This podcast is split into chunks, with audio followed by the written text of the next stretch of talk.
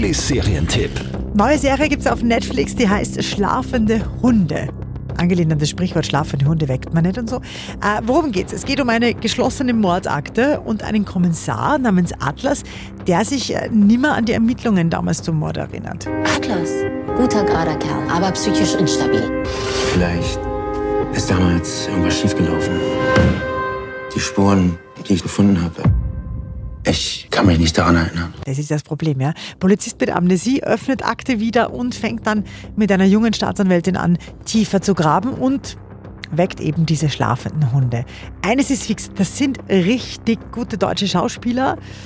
Und ich glaube, das ist auch das Problem, weil da haben wir einfach mehr erwartet. Der Rest eh nicht schlecht, aber auch nicht wirklich mega gut, ja. Die Story auch ein bisschen langsam irgendwie. Also man rutscht nicht richtig rein, es fesselt nicht so komplett. Und darum gibt es von mir für die schlafenden Hunde auf Netflix sechs von zehn Couchpunkten.